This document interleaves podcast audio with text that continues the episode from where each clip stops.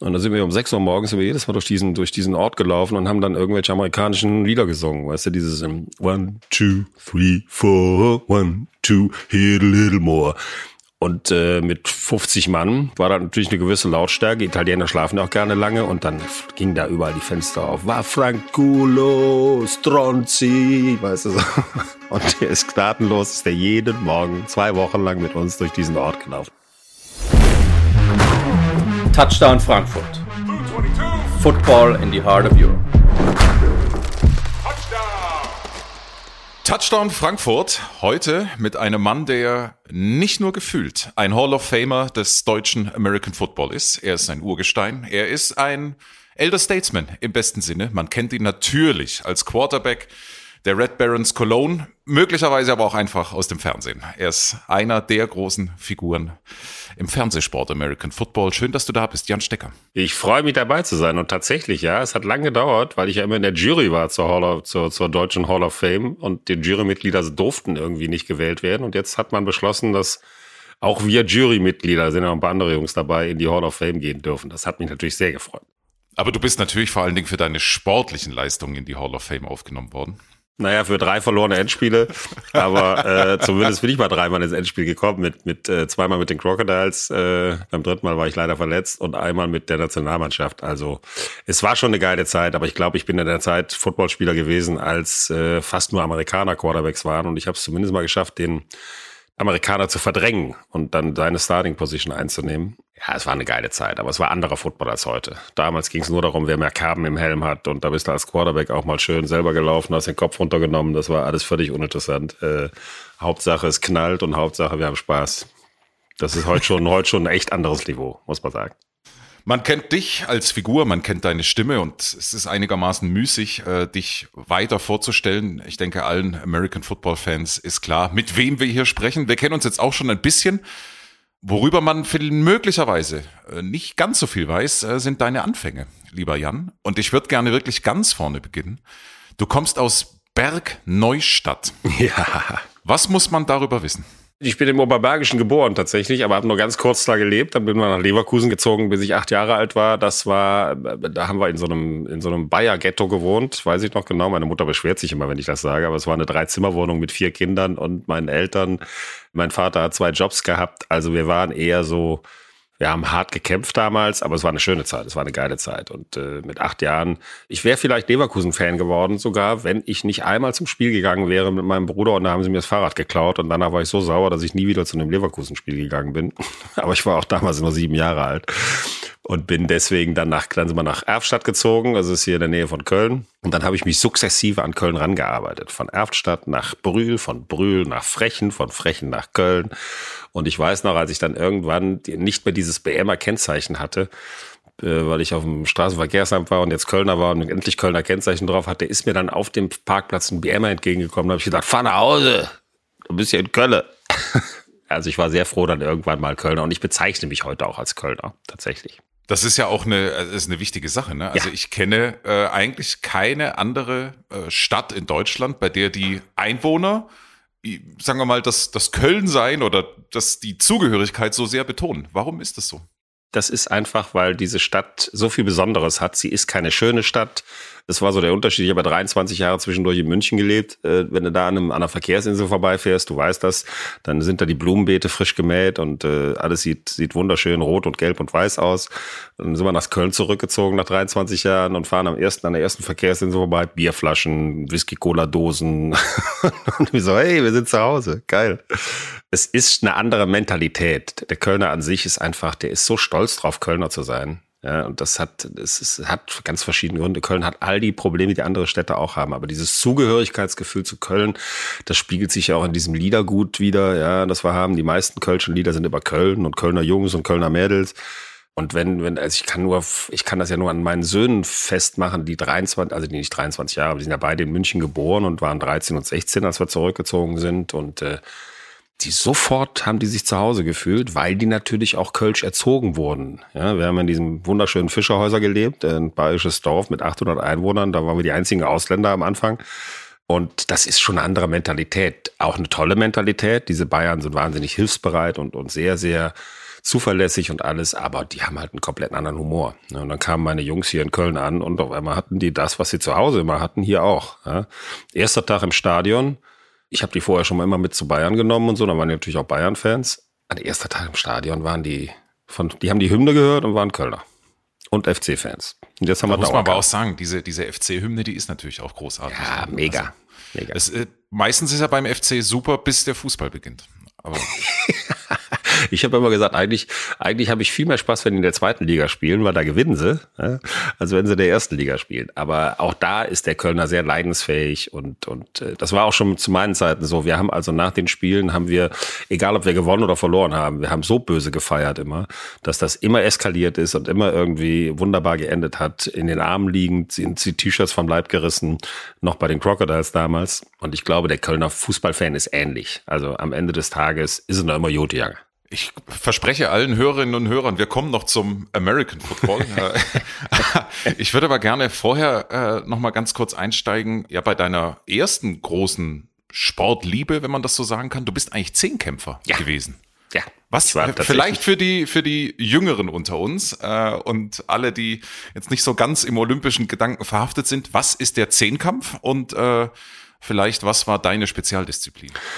Also Zehnkampf war, war eine tolle Disziplin. Ich habe damals mit zwölf Jahren angefangen in dem Leichtathletikverein, der berühmte LG Olympia Euskirchen-Erftstadt. Ja. Und, Wer kennt äh, nicht? Weil mein Bruder, genau, weil mein Bruder da äh, äh, angefangen hat, der ist dann, der hat dann aufgehört und ich bin da geblieben und hatte, wir hatten, hatten einen tollen Trainer und irgendwann hat man meine Mehrkampftalent entdeckt und dann habe ich dann, fängst du ja erstmal kleiner an, glaube ich, mit, mit Fünfkampf in der, als 12-, 14-Jähriger und dann irgendwann fängst du mit Zehnkampf an. Das ist halt eine tolle Disziplin. Du hast, sie geht immer über zwei Tage. Du musst dich wahnsinnig konzentrieren, dich auf viele Disziplinen vorbereiten. Und äh, es ist also immer 100 Meter. Lass 100 Meter 11,3 damals meine Bestzeit. Ja. Meistens bin ich so um die 11,5 gelaufen. Das war für, für einen 18-Jährigen, also das war jetzt so zwischen 16 und 18 in der Jugend A. Das war okay für Zehnkampf, die Zeit. Es war nicht überragend schnell, aber es war okay. Dann habe ich, meine Spezialdisziplin war eindeutig Hochsprung. Ich bin mit 16 Jahren schon 1,90 hochgesprungen. Ich glaube, ich glaube, ich halte sogar noch den Kreisrekord für Erfstadt Euskirchen im, im Hochsprung 16 Jahre, also B-Jugend, glaube ich. Ich weiß es, müsste ich mal nachgucken. In der Hall of Fame von Erfstadt. Ja. leider Gottes, leider Gottes. Ich bin dann zur Bundeswehr gekommen, äh, musste ich. Da habe ich dann für die deutschen Militärmeisterschaften trainiert, Zehnkampf auch wollte eigentlich da teilnehmen. Ich war nie in der Sportfördergruppe, weil ich halt mit 18 schon zum Bund kam und da hatte ich bis dato ja mit bis 18 hast du noch eine leichtere Kugel, einen leichteren Speer und alles und ich hatte keine Zahlen vorzuweisen, die für Männer gereicht hätten, weil ich hätte, glaube ich, bei den Männern hätte ich so um die 6600 Punkte gehabt oder so. Und dann habe ich da trainiert und da ist mir dann die, der Quadrizeps gerissen leider. So war meine Zehnkampfkarriere beendet. Hilf mir kurz, der Quadrizeps ist welcher Muskel? Das ist der Muskel, das ist ja, du hast ja vier Muskeln im Oberschenkel und der, die laufen alle vorne an der Patellasehne zusammen und mir ist erst die Sehne, also die Patella rausgesprungen, die Kniescheibe. Witzigerweise beim Fußballspielen. Dann habe ich einen Gips gehabt, sechs Wochen, und dann bin ich irgendwie in ein Loch getreten, nachdem der Gips ab war und das, das hat die Sehne dann nicht mehr ausgehalten. Die ist dann genau an der Kniescheibe abgerissen. Damit war haben sie mir sogar gesagt, du wirst, wirst äh, auch nicht mehr Sport studieren können und gar nichts, weil das so Leistungssport ist auf jeden Fall vorbei. Dann habe ich mich aber echt gut zurückgekämpft ähm, und habe dann ein Jahr später, 1980, mit Football angefangen. Und da wiederum bin ich dann zwar nur noch eine 12-3 gelaufen, aber das hat für Football hat das noch gereicht. Du hast da angefangen, äh, gewissermaßen, ja, auf der Ich bin mal Nordrhein-Meister ne? geworden, übrigens im Zehnkampf, nur so als. Nordrhein-Meister? Ja, mit der Mannschaft. Das sind immer drei Jungs gewesen. Das aber das war auch nur deswegen, weil Rot-Weiß Oberhausen und der ASV Köln ihre, ihre Jungs zurückgezogen haben, weil die zu schlecht waren. ja, wir wären eigentlich Dritter geworden. Aber hey, da interessiert ja keinen mehr heute. Das ist schön. Ähm, lass uns über American Football in den 80er Jahren sprechen. Was war das in Deutschland? Also du und, was hast du mir mal erzählt, du und dein Bruder, ihr habt gewissermaßen gemeinsam angefangen, mehr oder weniger ja. Habt euch schockverliebt in diese Sportart, ja. weil ihr es einmal im Fernsehen gesehen habt ja. und äh, dann habt ihr im Grunde mit ein paar Jungs auf der grünen Wiese angefangen. Kann man das so? Genau. Also es war damals so, dass damals gab es die Cologne Crocodiles in Köln und wir haben dann aber mit ein paar Sportstudenten, ich habe ja damals schon Sport studiert, haben uns zusammengetan und noch ein paar Freunde von mir, die ich noch kannte von früher und so und haben dann gesagt, weißt du was, wir machen jetzt ein, eigenen, ein eigenes Team auf, weil Football war damals wirklich, da, die hatten im Südstadion, da hatten die Crocodiles teilweise acht bis zehntausend Zuschauer. Das war der Wahnsinn, weil es war ganz 1979 hat sich diese GFL gegründet, also damals hieß die glaube ich noch anders. Und 1980 waren wir dabei. Da haben wir dann die Red Barons gegründet, die Red Barons Cologne, weil ich immer so ein, oder wir alle waren irgendwie so Snoopy-Fans und fanden halt diese rote Baron-Nummer irgendwie so cool. Keine Ahnung, ich glaube, es war, wir waren ziemlich betrunken an dem Abend, als wir das beschlossen haben. Die Red Barons gegründet und sind, da gab es damals nur zwei Ligen, eine zweite und eine erste Liga, sind dann im ersten Jahr direkt aufgestiegen und sind im ersten Jahr in der Bundesliga gleich Dritter geworden, im Halbfinale verloren, weil wir halt äh, einen tollen Trainer hatten und der halt auch einige gute Amerikaner kannte. Das war ja damals, war das ja noch so eine GI-Nummer. Da waren die ja noch überall stationiert, hier die Fliegerbasis und sowas, alles so um Frankfurt rum. Deswegen hatte Frankfurt auch immer ein geiles Team und Ansbach hatte ein geiles Team. Und dann sind wir nach vier Jahren, sind wir dann gewechselt zu den Crocodiles, paar Jungs von uns. Und da ist dann, das, das ist die Zeit, an die ich mich auch immer noch, die Red Barons Zeit war auch toll, aber das war so eine Beginnerzeit und da wurde es dann schon ein bisschen professioneller. Aber wie gesagt, du hattest meistens einen Trainer, der auch ein ehemaliger College-Spieler war und Soldat war und irgendwie in Deutschland hängen geblieben ist. Unser Trainer damals, Ronnie Peterson, äh, war ein Türsteher in Köln, sehr harte Mentalität. Der hat auch schon mal so Ohrfeigen verteilt, wenn es dann im, im Huddle nicht richtig lief. Ja, natürlich hatten die Spieler Helme auf, aber da hat schon mal richtig geknallt. Der hat dich auch mal bis zum bis zum Kotzen den Berg auflaufen lassen und runter. Ja, und zwar bis du wirklich da gelegen hast und gekotzt hast. Als Lektion, das war so, das war so eine andere Hausnummer. Ja, das war nicht so wie heute. Da wurde auch nicht so viel Wert auf, auf Technik gelegt und es waren auch keine komplizierten Spielzüge. Also wenn du heute hörst, du einen Spielzug hörst, der dauert ja allein schon, schon fünf Sekunden, bis die Quarterbacks sind ausgesprochen. Bei uns hieß das damals I ride, Power ride on two. Bumm. Ja, und dann wusstest du, lauf hinter der 66 her und versuch so viel Meter zu machen, wie es geht. Das war I ride ist äh, I-Formation. I ride heißt I-Formation und der Tight End steht auf der rechten Seite und dann Power heißt, dass du, du musst dann Power 22 oder Power 24 ist dann, du läufst entweder durch das Zweierloch, das ist heute das B-Gap, oder das A-Gap ist das, ist das 22er, oder du läufst halt zwischen, auf, zwischen Guard und Tackle durch, nicht zwischen Center und Guard, sondern Guard und Tackle. Das war dann das 24. Dann zwei war die, war die ähm, Nummer vom Running Back, das war der Halfback und vier war halt äh, das Loch. Und das war's. Wie bist du Quarterback geworden? Ja, das war ganz witzig, weil mein Bruder war 16 damals und der konnte eigentlich äh, besser. Wir haben also, wir haben damals, nachdem wir das mal im Fernsehen geguckt haben, uns einen Ball gekauft, haben so hin und her geworfen, haben irgendwie geguckt, wer kann besser werfen und eigentlich war er derjenige, der besser werfen konnte. Und äh, hat auch anfangs Quarterback gespielt, da war ich noch Fullback. Dann hat aber der Trainer damals gesagt, nee, du bist so mehr der Teamleader. Ja, dein Sohn, dein Bruder ist noch zu jung und alles und der, der, der ist noch zu flapsig. Und dann hat er mich auf Quarterback gesetzt und mein Bruder ist dann Tight End geworden. Überragender End übrigens, der war mega geil. 1,96 groß, äh, der hat jeden Ball gefangen. Ist nie die Route gelaufen, die ich ihm gesagt habe, aber hat jeden Ball gefangen. Ihr hattet ein brüderliches Verständnis. Ja? genau, so war das. Und wir waren da beide dann Nationalmannschaft 1983 das erste Mal. Also und so hat's angefangen. Und dann bin ich halt auf Quarterback gewechselt irgendwann und das hat funktioniert. Damals mit dem Ned Barnes schon und dann bei den Crocodiles war es dann auch noch mal so, ich glaube, da habe ich bis ich bis ich 30 war, so ich glaube sechs Jahre habe ich dann nochmal Quarterback gespielt. Und dann bin ich auf Tight End gewechselt, weil ich nicht mehr so oft zum Training konnte, weil ich dann schon angefangen habe zu arbeiten, zu moderieren und so, so Veranstaltungsmoderation und sowas. Und dann musst du als Quarterback musst du ja immer da sein.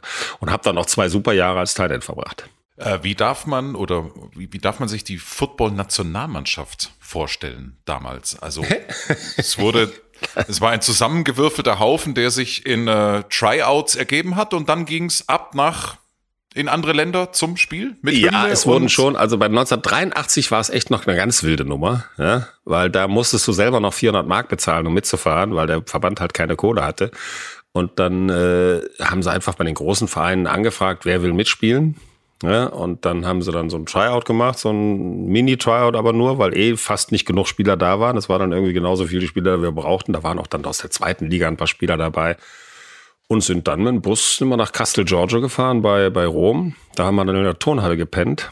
Und ich kann, ich kann mich noch erinnern, wir hatten damals so einen harten GI, TD Knox als Trainer, hieß der, TD Knox hieß der. Der hat auch später noch bei den Crocodiles gespielt und trainiert. Und das war einer, der halt jeden Morgen um 6 Uhr mit dir erstmal einen, Lauf gemacht hat. Und Castel Giorgio war bei Rom, war so ein ganz kleiner Ort, ja, ähnlich wie Fischerhäuser. Und dann sind wir um 6 Uhr morgens über jedes Mal durch diesen, durch diesen Ort gelaufen und haben dann irgendwelche amerikanischen Lieder gesungen. Weißt du, dieses um, One, two, three, four, one, two, hit a little more. Und äh, mit 50 Mann war da natürlich eine gewisse Lautstärke. Italiener schlafen auch gerne lange und dann ging da überall die Fenster auf. War Franculo, Stronzi, weißt du so. Und der ist gnadenlos, ist der jeden Morgen zwei Wochen lang mit uns durch diesen Ort gelaufen. Also das war eine geile Zeit. Die hat auch super Spaß gemacht. Abenteuer war das. Tatsächlich Abenteuer. Haben dann das leider das Halbfinale verloren. Äh, und im dritten Spiel um dritten Platz gegen Frankreich gab es eine Massenschlägerei nach dem Spiel. Es war wirklich genauso, wie du es dir vorstellst. Komplett ausgerastete Massenschlägerei. Weiß ich noch, der Trainer von uns, der hing auf irgendeinem Franzosen drauf und hat ihm da äh, äh, bearbeitet, während von hinten ein anderer Franzose mit dem Helm dauernd auf seinen Rücken geschlagen hat. Also, es war so gnadenlos. Und dann mussten wir mit dem Bus fliehen. Also, weil dann die Zuschauer auch gegen uns waren. Das waren natürlich viele Einwohner aus dem kleinen Castle George, wo die wir jeden Tag genervt haben, mussten den Busfahrer zwingen, mit uns da wegzufahren. Noch in Ausrüstung, nur die Klamotten und weg da. Abenteuerlich. Einfach abenteuerlich. Ja, sehr schön. Und dann 85 war es schon sehr viel professioneller. 85 waren wir in Mailand, da waren auch wirklich nur die besten Spieler dabei. Und das war, war toll, auch mit, wirklich dann auch mit Hotel und super untergebracht. Die Italiener haben das gefeiert ohne Ende. Die waren Europameister amtierender und äh, haben das im Fernsehen übertragen. Da waren 20.000 Zuschauer beim Spiel. Also das war schon eine ganz andere Hausnummer. Das war dann, das war dann richtig geil. Das war auch mein, mein bestes Spiel, das ich je in meinem Leben gemacht habe, war das Halbfinale gegen Italien, auch wenn wir das verloren haben als Quarterback. Das ist so das Spiel, was ich am meisten, meisten in Erinnerung behalte. Und 1987 war man in den Helsinki, da war ich dann nur noch Backup-Quarterback. Da sind wir ins Finale gekommen und haben leider wieder gegen Italien verloren, weil unser Extrapoint-Kicker den Extrapunkt daneben geschossen hat. Also ja, diese Endspielgeschichte ist tragisch bei mir. Der Kicker. Ja. Es war der, ja. Der blöde äh, Kicker. Hilf mir nochmal, wie viel, also wie viele Endspiele hast du letztlich versiebt? Ich habe, ich war also mit vier, ich war in vier Endspielen drin, allerdings einmal wie gesagt verletzt, da konnte ich nicht mitspielen und zweimal war ich dabei in der, in der GFL und einmal im Finale 87 als Backup Quarterback bei der bei der deutschen Nationalmannschaft. Sieger der Herzen. ja, so kann man es nennen. Wann hast du aufgehört dann? Ich habe dann 92 aufgehört. Äh, wie gesagt, da ging es auch dann gar nicht mehr. Da habe ich dann so viel gearbeitet schon nebenbei. Ich war ja klassischer Messe- und, und Veranstaltungsmoderator damals, noch nicht beim Fernsehen. Und hatte aber echt viele Jobs auch. Da war die Zeit dann nicht mehr da. Ich war auch durch. Also meine Knie waren komplett am Arsch und äh, hat dann auch gereicht. Das waren elf Jahre, die ich echt genossen habe. Ich möchte die auch nicht missen. Auch wenn ich jetzt zwei künstliche Knie habe, dank, dank der ganzen Geschichte. Aber am Ende des Tages war das natürlich auch so ein bisschen, ohne Football wäre ich vielleicht nie beim Fernsehen gelandet. Du bist ja dann auch zunächst, soweit ich weiß, bevor du zum Fernsehen gegangen bist, äh, dem Sport verbunden geblieben als Stadionsprecher. Ne? Genau, bei Ryan Damals in, Also bei, bei den Crocodiles war ich Stadionsprecher. Und da hatten wir auch noch, da waren wirklich teilweise drei bis 4.000 Zuschauer bei, bei, bei, den Spielen, bei den Crocodiles. Und dann natürlich auch, was ich nie, nie, nie vergessen werde, diese unfassbar geile Zeit bei Ryan Fire. Das waren, glaube ich, ich weiß nicht, wie lange ich da insgesamt, ich glaube zehn Jahre oder so, oder rund, äh, kann auch acht gewesen sein. Als Stadionsprecher bei Ryan Fire, 44.000 Leute im Stadion. Wir hatten ja die, die besten Spiele, waren immer gegen Galaxy, es war eine, eine, wirklich, das war so eine großartige Zeit. Ja, die möchte ich nie missen. Da habe ich ja schon in München gelebt dann, weil ich da ja auch bei Premiere angefangen habe als Kommentator. Großartige Warum, Zeit. also ähm, ich meine, wir reden ja heute auch immer so ein Stück weit darüber, warum American Football, Schrägstrich die NFL in Deutschland jetzt so eine ja, Erfolgsgeschichte schreibt ähm, und es ja auch immer weitergeht. Aber eigentlich war es ja damals, ich meine, wir reden jetzt von äh, Anfang, Mitte, Ende der 90er, da war es ja auch schon so. Also es gab in der NFL Europe oder auch in der World League im Grunde immer nur funktionierende Standorte, Frankfurt und, äh, und, und Düsseldorf. Warum? Was würdest du sagen, warum hat das in Deutschland so gut funktioniert? Speziell äh, in Frankfurt und natürlich auch im Rheinland? Ich glaube, dass das tatsächlich, ich meine, wir sind ja nicht umsonst die Erfinder des Public Viewings, die Deutschen, ja. Und die, ich glaube, dass man die Deutschen echt unterschätzt. Also die haben eine neue Sportart gefunden und haben sich sofort damit identifiziert. Düsseldorf und Frankfurt natürlich deswegen, weil es die ersten beiden Teams waren, die in NFL Europe, Berlin und Hamburg, die kamen ja alle erst später. Und ähm, das war für diese Menschen war das halt was ganz, ganz Neues, ja. Das war völlig weg von einem klassischen Fußballspiel. Wir haben dann Rituale eingeführt mit den Fans und das hat, das hat die völlig begeistert. Dann gab es dieses Hey Baby, das war so der Song, ja, der, der NFL Europe, den, der wurde in Frankfurt und in Düsseldorf gespielt. Die Leute ausgerastet. Es ist dann ein super Hit geworden. Also ich kann mich noch erinnern, dass Bruce Chanel, so hieß der Sänger von diesem Song, war, war ein Country-Sänger aus Nashville der nie vor mehr als 500 Leuten aufgetreten ist. Und als der, glaube ich, 63 war, ist der dann, haben wir den dann eingeladen zur Rheinfeier. Und dann durfte er da diesen Song singen.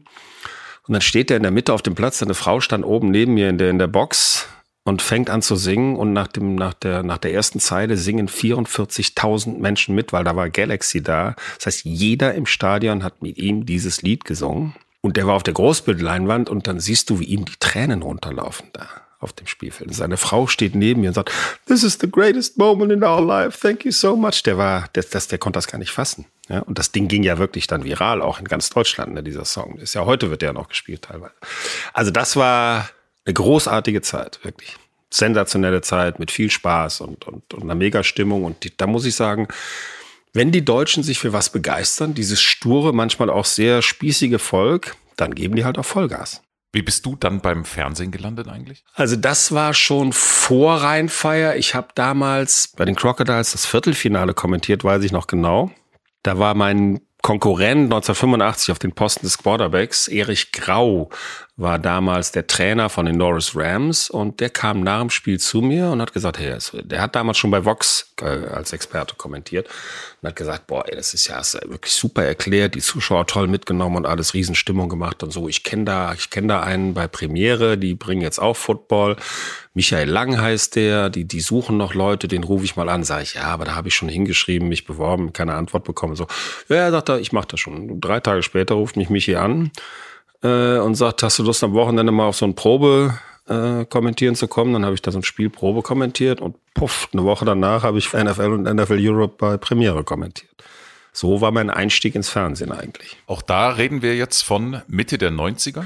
Ja, das war 1995. In einer Welt, in der, also in einer Fernsehwelt, in der da Leo Kirch der König von Deutschland war. Es gab das deutsche Sportfernsehen, ja. äh, heute, heute Sport 1. Es gab genau. äh, Premiere, heute mhm. Sky, äh, wenn man, wenn man so möchte. Äh, wie war Football damals? Also über die NFL Europe haben wir schon gesprochen, aber wie wurde in deiner Wahrnehmung die, die NFL damals in Deutschland gehandelt? War das Rand des Randsports ja. oder war das schon eine große Nummer? Nee, das war komplett Randsport. Also das war, wir hatten noch kaum Zuschauer. Premiere hat ja damals auch, das war ja Pay-TV. Da hast du eh nur wenige Zuschauer gehabt, die da zugeschaut haben. DSF hat auch ein paar Spiele übertragen, aber DSF war jetzt auch ein relativ kleiner Sportsender.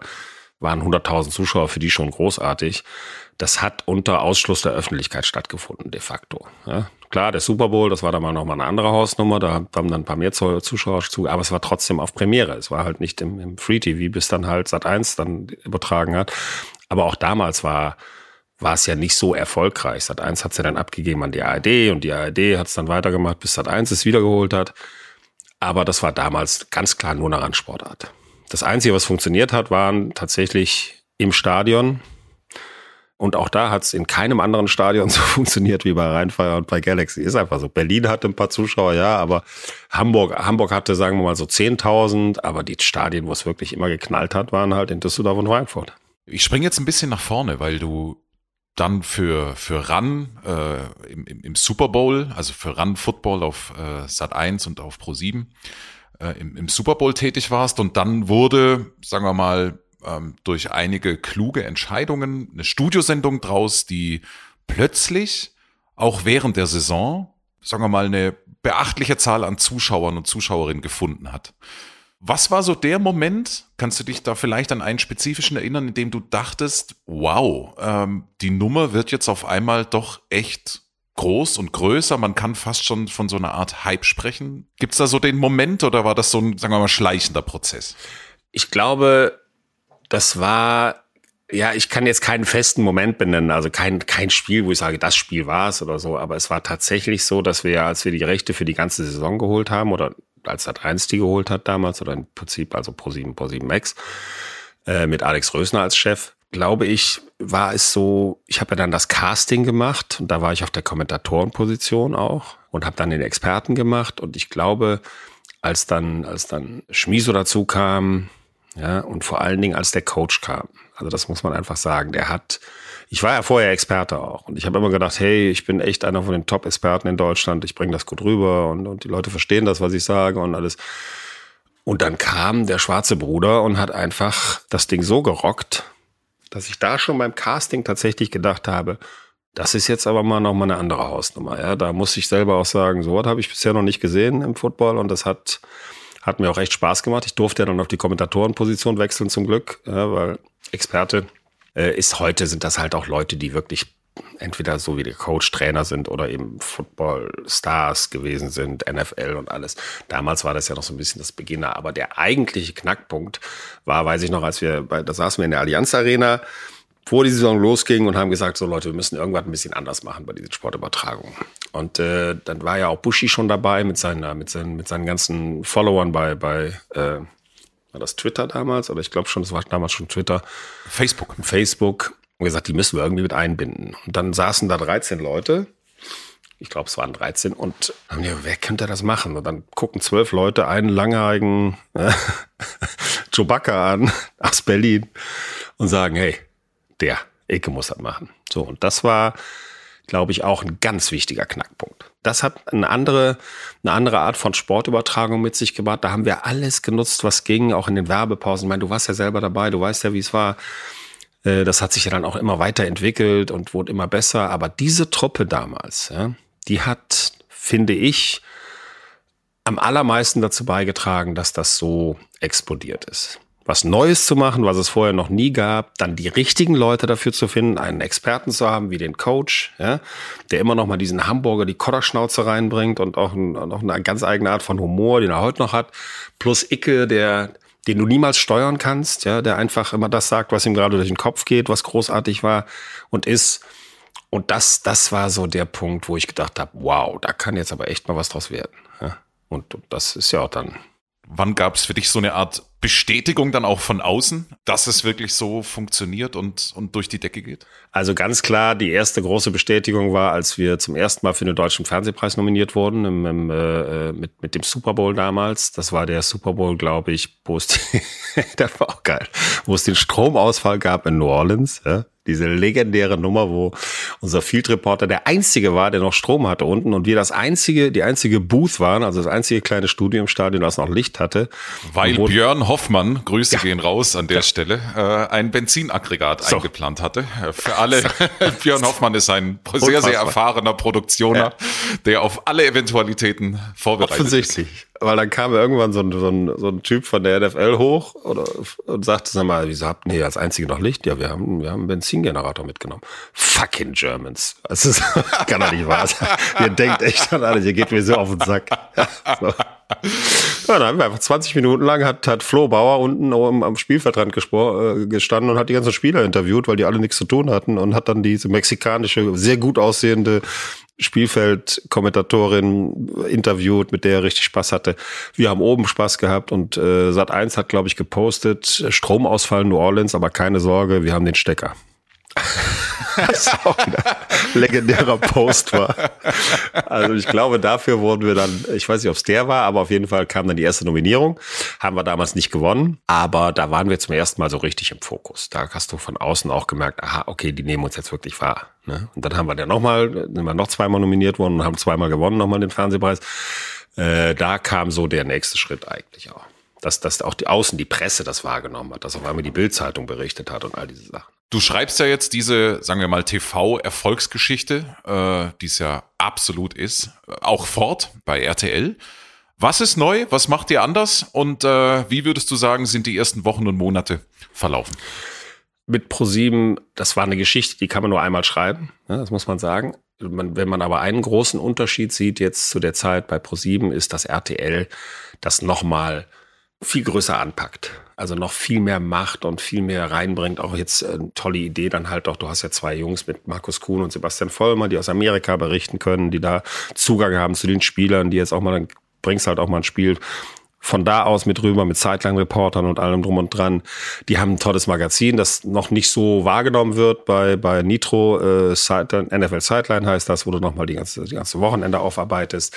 Die machen sehr viel Promotion dafür, die geben pressemäßig Vollgas und nutzen alle Möglichkeiten und alle Kanäle, um halt Football noch bekannter zu machen und erreichen tatsächlich auch noch mehr Menschen, die wir jetzt wieder mitnehmen müssen. Also im Prinzip musst du jetzt wieder ein bisschen einen kleinen Schritt zurück machen und musst sagen, okay, wir erklären jetzt noch mal ein bisschen mehr, ja, weil natürlich da teilweise auch ein ganz anderes Publikum sitzt. Ich habe das sehr oft gehört, wird auch oft angesprochen von Leuten, die dann sagen, hey, ich habe da letztens Spiel gesehen, was ist denn eigentlich ein Quarterback-Sack? Ja, wo du so denkst, so, what? Okay, also, hm, ja, aber das ist für so Menschen ist das halt tatsächlich, wenn du sagst, oh, Quarterback Sack, auch wenn er dann sieht, dass der Quarterback zu Boden gebracht wird, ist das trotzdem für den Begriff, den er noch nicht kennt. Ja, dann musste, musste dann halt doch nochmal vielleicht das ein oder andere erklären und muss darauf hoffen, dass die Jungs, die schon lange gucken, dann auch ein bisschen Verständnis dafür haben, dass da noch eine neue Klientel hinzukommt. Und RTL geht mit einem Drive, mit einer Dynamik daran an die Sache. Da merkst du, dass das denen echt wirklich wahnsinnig wichtig ist. Ja, und dass die sagen, wir wollen aus dieser Sportart nochmal was Größeres machen. Also das Studio ist sensationell. Ja, dieses, äh, was wir da oben haben, diese Rooftop, das Rooftop-Studio. Dann haben sie jetzt wieder in der Mall unten, das ist ja ein riesen Eingangsbereich, ein Footballfeld hingebaut, ja, wo dann auch jeder Experte mal irgendwie beweisen muss, dass er den Ball auch werfen kann oder eben beweisen kann, dass er es nicht kann, ja, so wie der Coach, glaube ich immer noch. Ah nee, der wurde jetzt geschlagen, was die, was das Low Scoring angeht. Du musst dann in so Körper reinwerfen von Adrian Franke, der glaube ich nur neun Punkte gemacht hat. Der Coach hatte irgendwie wenigstens 18 witzige Sache. Also das alles ist halt größer, äh, äh, gewaltiger und, und die stehen mit der kompletten Manpower dahinter. Ja, und, die, und das ist, macht auch einfach super Spaß, dann zu merken, hey, das ist ja nochmal, das ist, du machst jetzt nochmal einen Schritt nach vorne. Ja, du machst jetzt nochmal das Ding ein bisschen größer.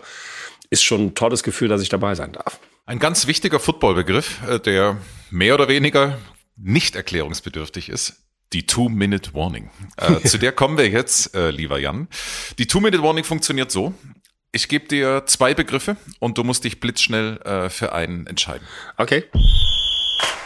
Two-Minute-Warning.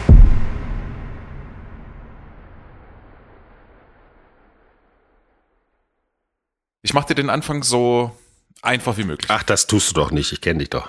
Alt oder Kölsch? Kölsch. Country Roads oder Sweet Caroline? Sweet Caroline. Fade oder Draw? Draw. Äh, für alle, das ist, das ist jetzt ein, eine kleine Golffrage zwischendurch.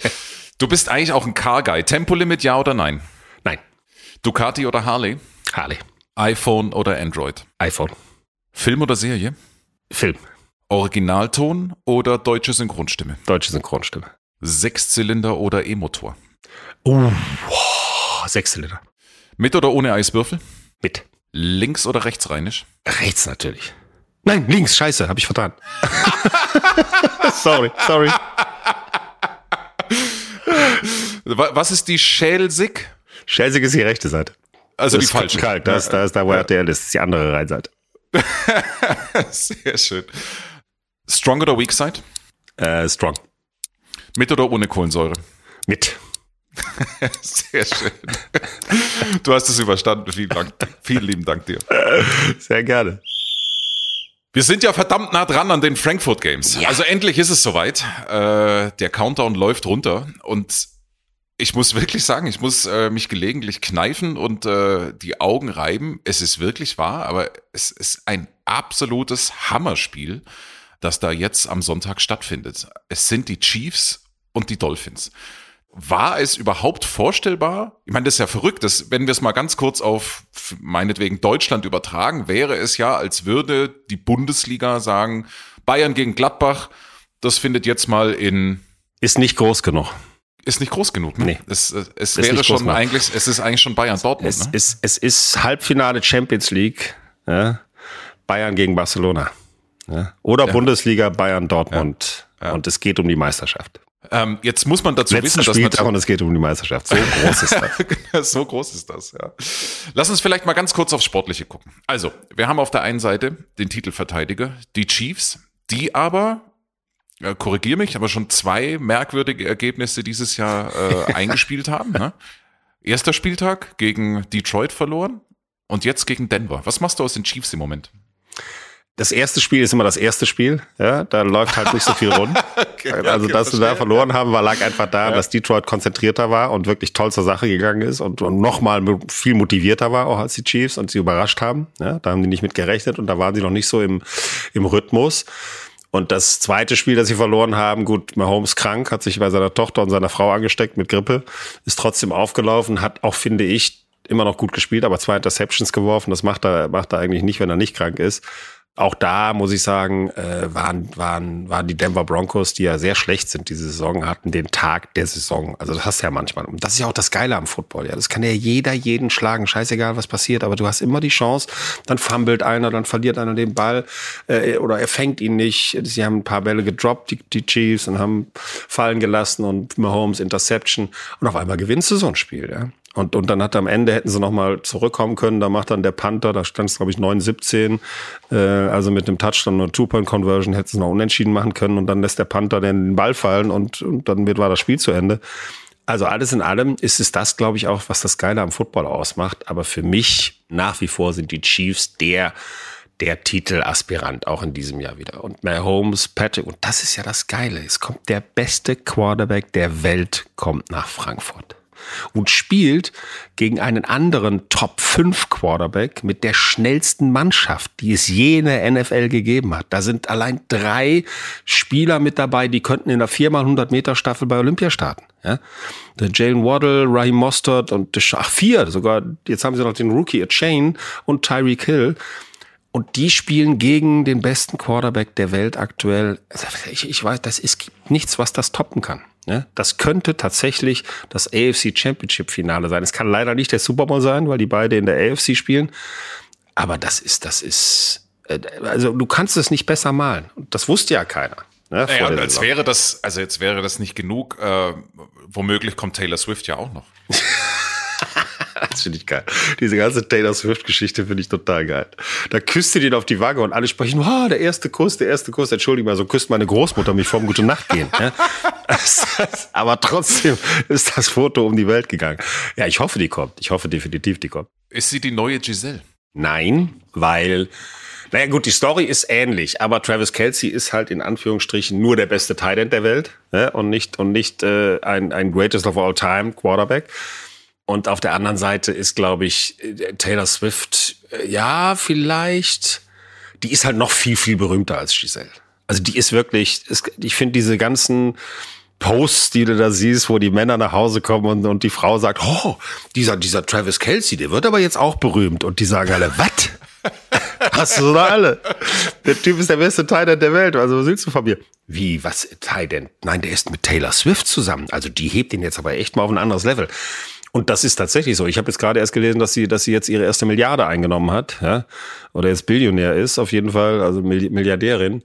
Und ich finde die aber viel natürlicher als Giselle. Also die ist so, wie die sich da in der Kabine freut und wie die da die Hände vom Mund zusammenschlägt, wenn Travis Kelsey zu Boden geht. Oh Gott, oh Gott, steht er wieder auf. Das ist schon, ich weiß nicht, ob das Show ist. Ich glaube, die ist wirklich so. Ich kann es natürlich nicht beurteilen, ich habe sie nie kennengelernt, aber die Story es, ist einfach so geil. 400 Prozent mehr Trikots von Travis Kelsey wurden verkauft, nachdem das erste Gerücht aufkam, dass die zusammen sind. Nicht 400 Prozent mehr Trikots. Es ist eine Geschichte, die ist eigentlich larger than life. Also äh, das ist einfach wirklich mega. So, und dann verlieren die natürlich genau das Spiel, wo Taylor Swift zum ersten Mal nicht dabei ist. Ja, Jungs, ja. klappt bei uns. Läuft. Fliegt die Frau ein. Du hast ein bisschen schon über die Dolphins auch geschwärmt. Vielleicht für alle, die jetzt nicht so knöcheltief drinstecken, ähm, was muss man über die Dolphins wissen? Also die Miami Dolphins haben sich jetzt in den letzten Jahren zu einem, zu einem absoluten Top-Team entwickelt, das durchaus in der Lage ist, den Super Bowl zu gewinnen. Die haben, wie gesagt, eine, eine, die explosivste und schnellste Offense in der Geschichte der NFL. Noch nie hatte ein Team so viele, so schnelle Spieler. Äh, und das sind auch alles gute Spieler, die auch einen Ball fangen können, die auch gut laufen können in der Offense. Die haben in der Defense noch, können sie sich noch verbessern. Aber das ist bei den Chiefs ja auch nicht anders und die haben auch schon den Super Bowl gewonnen. Äh, zweimal. Also die, die Miami Dolphins sind so das Upcoming-Team, so die jungen Wilden. Kann man eigentlich sagen. Mit einem Quarterback, der Tua Tagovailoa, der, der von seinem Vater, warum auch immer, auf den trainiert wurde, mit links zu werfen, obwohl er Rechtshänder ist. Also ganz, ganz wilde Geschichte, der eine ganz fiese Verletzung hatte im College und trotzdem äh, ziemlich früh gedraftet wurde. Da hatte sich die Hüfte verletzt und konnte erstmal überhaupt nicht spielen. Da war fraglich, ob er überhaupt jemals wieder spielen kann. Also, und der jetzt sich von Jahr zu Jahr immer mehr steigert zu einem Top-Quarterback. Äh, wir machen in unserem Podcast auch immer ein Ranking, da ist er mittlerweile locker in den Top 10, also auch bei uns in, in Top 5 bis 7 eigentlich, also unter den Elite-Quarterbacks. Und äh, ein Trainer, der aussieht, ja, wie der Nachhilfelehrer, der Nachhilfe-Mathelehrer deiner Kinder, ja. So ein Nerd, totaler Nerd irgendwie, dem du sagst, reparier mal, reparier mal meinen Computer, aber der, der Headcoach einer NFL-Mannschaft, kannst du knicken, mein Freund, äh, der auch als Balljunge angefangen hat irgendwie früher und sich da hochgearbeitet hat, so ein Mastermind. Also eine tolle Geschichte mit einem jungen Coach und einem jungen Team, mit einem sehr explosiven Team, die unglaublich attraktiven Football spielen und die eine Chance haben, definitiv den Super Bowl auch zu gewinnen wenn alles läuft. Ja? Und dann sind wir dann noch bei einer weiteren Storyline auch dieses Spiels. Äh, sie haben Tyreek Hill, der eigentlich von den Chiefs kommt und eigentlich mit den Chiefs seinen größten Titel bislang geholt hat. Ja, Tyreek Hill macht eigentlich alles richtig oder hat alles richtig gemacht. Er hat den Super Bowl gewonnen mit, mit den Kansas City Chiefs nach 50 Jahren. Ja, mal wieder. Und ist direkt nach dem Super Bowl hat, hat Miami ihn angefragt und hat gesagt, ja, dann mache ich jetzt ein anderes Team, auch noch ganz groß. Ja. Er hat natürlich nebenbei auch einen Mördervertrag gekriegt, den höchstbezahlten Receiver-Vertrag aller Zeiten.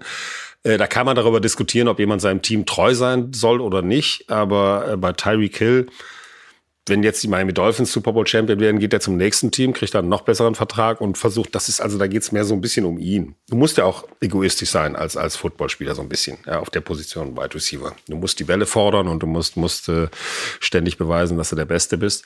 Das ist nicht so ein Travis Kelsey oder George Kittle-Typ, die halt auch dann sagen, ich bin Chiefs forever. Oder so ein Jason Kelsey, der Center der Eagles, der Bruder von Travis, ja, der nie woanders spielen wird. Tyreek Hill ist, ist äh, ein Schmetterling. Das hört sich jetzt ein bisschen doof an, aber das ist er tatsächlich. Ja? Und der ist so unglaublich schnell, dass der halt auch jedes Team auf ein anderes Level hebt. Und da haben die Dolphins alles, alles richtig gemacht. Dem hätten sie noch mehr bezahlen können, dass sie den gekriegt haben. Und das zieht ja dann auch andere an. Das ist ja dann, das ist ja genauso wie, wenn du ein gutes Team hast, so wie die Patriots zum Beispiel, die waren ja auch unter anderem so lange so erfolgreich, weil jeder wollte mit Tom Brady spielen. Ja? Und mit Bill Belichick und wollte dahin. Und wenn die gefragt haben, hör mal, hast du Bock? Ja, klar, sofort. Und das ist jetzt bei, sowohl bei den Chiefs als auch bei den, bei den Miami Dolphins so. Und der hebt die halt auf ein anderes Level. Wir haben also wirklich gewissermaßen das Glück, zwei legitime Super Bowl-Contender äh, in, in, in Deutschland zu haben. Die Chiefs vielleicht mit der Chance, wenn man das jetzt mal so ganz zu Ende denkt, so eine Art kleine Dynasty äh, ja, äh, zu schaffen und zu kreieren. Für die Dolphins wäre es das erste Mal seit Anfang der 70er, dass sie äh, den Super Bowl... Nach der Perfect Season. Die Perfect Season von äh, 73? Ich kann es dir nicht sagen, wann die war. Ich 43, um die auf jeden Fall 70er Jahre. Hatten die als einziges Team bisher überhaupt eine Perfect Season von Anfang bis Ende. Die, die Patriots hätten es 2007 fast geschafft, wobei das natürlich heute auch mehr Spiele sind. Ja, ich damals gab es, glaube ich, nur 14 Spiele pro Saison. Jetzt sind es schon, schon 17, 18 Spieltage und 17 Spiele. Aber die Patriots haben dann im Finale äh, Tom Brady gegen Eli Manning und die Giants verloren, die als Wildcard-Team ins Finale gekommen sind. Und das hat ihnen diesen Rekord verdorben. Aber die Miami Dolphins seitdem, selbst mit einem der größten Quarterbacks aller Zeiten, nämlich Dan Marino, äh, haben sie es zwar in den Super Bowl geschafft, aber nicht, nicht mehr gewonnen seitdem. Ich möchte darauf hinaus, dass wir eigentlich einen gefühlten Super Bowl, das ist vorhin auch schon ja. äh, ganz kurz angerissen, in, in Deutschland haben. Wie oft warst du eigentlich bei einem Super Bowl? Zwölfmal. Zwölfmal? Zwölfmal. Dein, erst, dein erster war? Mein erster war in äh, Tampa Bay, genau. Im, im Raymond James Stadion. Äh, damals war es, glaube ich, Steelers gegen Giants oder, oder ich, auf jeden Fall war es ein war es mein allererster, der seit der ewig ist. Das war noch bei Premiere, habe ich den damals noch gemacht. Ich habe zwei Super Bowls bei Premiere gemacht, einen in Houston und einen in Tampa. In Houston war der das geil, der geile Super Bowl zwischen äh, Patriots und den Carolina Panthers, wo die Patriots am Ende mit dem Field Goal gewonnen haben äh, in letzter Sekunde. Das ist jetzt auch schon, das ist schon eine ganze Weile her, mein Freund. Tatsächlich. Das Geile ist, ich habe letztens mit so einem amerikanischen Kommentator gesprochen, in, als ich jetzt beim, in Miami beim letzten Super Bowl war. Äh, den ich gemacht habe vor Ort. Und da hat der, hat er mich so gefragt, ja, bei wie viel Super Bowls warst denn du eigentlich jetzt? Und da sag ich so bei zehn. Sagt er, wie bei zehn? Weil die können ja nur alle vier Jahre ran. Alle, ja? alle paar Jahre. So, die haben vier, vier Sender, die das übertragen, abwechselnd. Und dann sind die, um zehn Super Bowls zu machen, müssen die praktisch 40 Jahre. Nee, 40 Jahre nicht, aber die müssen schon, schon eine ganze Weile ran. Ne? Na schon, ja. Also Ja? Äh, Wenn du alle vier Jahre dran kommst, doch, um zehn zu Dann, machen, musst du äh, 40 da- Jahre machen. Das, dein Studium hat äh, ein paar, doch ein paar Spuren Mein hinterlassen. Mein Studium war fast so lang wie mein Studium. da waren es 36 Semester, keine 36 Jahre, aber immerhin. Wie rankst du in dieser, äh, also in dieser illustren Liste von wirklich fantastischen Footballerlebnissen das äh, Munich Game letzte Saison und dann jetzt sozusagen diese ganze deutsche äh, ja, NFL-Geschichte? Ich wusste, es wird groß. Ich wusste, dass, dass Deutschland auf sowas seit ewigen Zeiten gewartet hat, seit der NFL Europe eigentlich, dass sie mal wieder sowas machen können. Aber dass das so eine Party wird, das, das hätte ich selbst, das hätte selbst ich nicht gedacht. Es war unglaublich. Eine Stimmung im Stadion. Ich weiß, der beste Moment war, da saß ich da mit dem Coach in, in einer Pause und sehe, wie Tom Brady auf dem Spielfeldrand, äh, auf dem Spielfeld steht und, und dann singen die gerade halt äh, Country Road das ganze Stadion. Und dann ging das Spiel wieder los und die haben aber nicht aufgehört zu singen, die haben es einfach weitergesungen. Und dann stand er dann zwischen den beiden äh, nächsten Spielzügen, war glaube ich, war eine kurze Unterbrechung wegen verletzten Spieler oder sowas, da stand er, die Arme verschränkt, stand er da und hat sich umgeguckt und der war fassungslos. Die, also nicht mal der, der, der ich glaube, keiner von diesen ganzen Spielern, die da hingekommen sind, hätte auch nur ansatzweise gedacht, dass das so unfassbar abgeht, weil wir Deutschen halt diesen Ruf haben als Spießer. Ja? Und der hat noch nie in seinem Leben so eine Party erlebt. Das hat er auf der Pressekonferenz auch gesagt. Der hat ja danach gesagt, ich habe von all den Spielen, die ich in den 22 Jahren gemacht habe, gibt es ein paar, die mir immer in Erinnerung bleiben werden. Und das wird auf jeden Fall dieses Münchenspiel sein. Und ich bin, also da kann man echt nur sagen, ich bin so stolz, so stolz auf die deutschen Fans. Die haben in London innerhalb von einem Abend den kompletten Rang, was Stimmung angeht, abgelaufen. Klar, das ist auch toll in London und, und äh, ist auch immer, immer wieder schön, ist auch gute Stimmung im Stadion.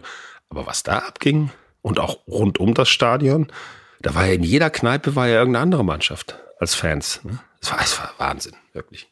Und ich glaube, dass das in, Frankfurt kein bisschen weniger wird, vielleicht sogar noch ein bisschen mehr. Das ist wie bei einem Super Bowl. Ne? Da kommen einfach nochmal 20, 30.000 Menschen in die Stadt, einfach nur, um in der Stadt zu sein, wo dieses Spiel stattfindet und in den Kneipen zu feiern. Also wo hast du das sonst? Ja?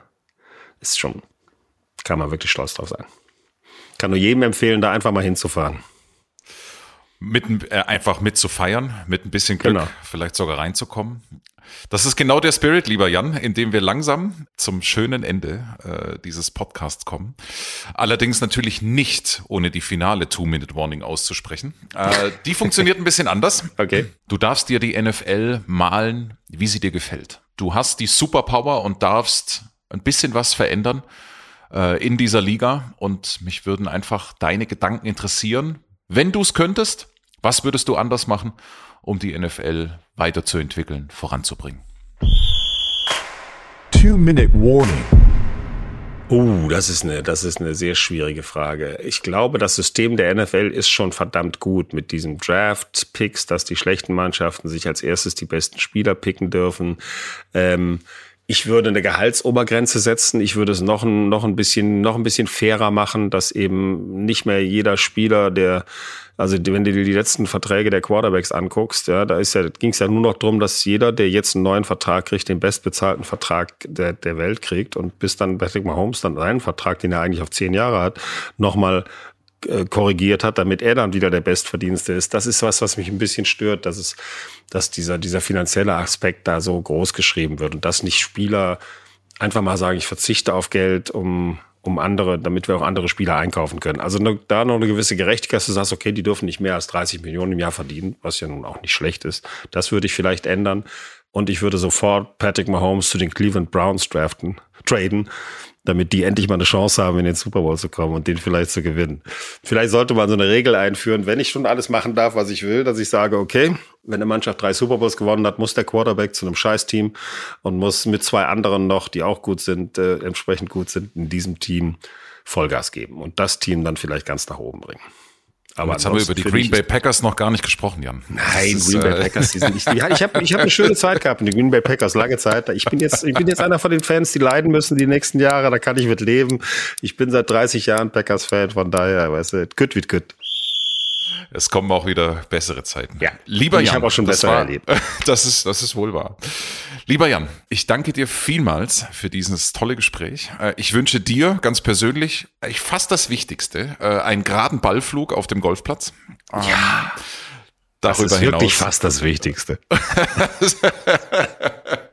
ich wünsche dir einen geraden Ballflug. Ich wünsche dir noch viele, viele tolle und großartige NFL-Events in deiner neuen Rolle oder neuen alten Rolle bei RTL. Ähm, bleib fit und ich hoffe vor allen Dingen, dass wir uns bald dann auch wieder persönlich begegnen. Vielen Dank, Jan, mach es gut und viel Spaß. Am liebsten auf dem Golfplatz. Ich hatte zu danken. Genau da. Hat echt Spaß gemacht. Danke für die Einladung. Sehr gerne. War gut. Touchdown Frankfurt.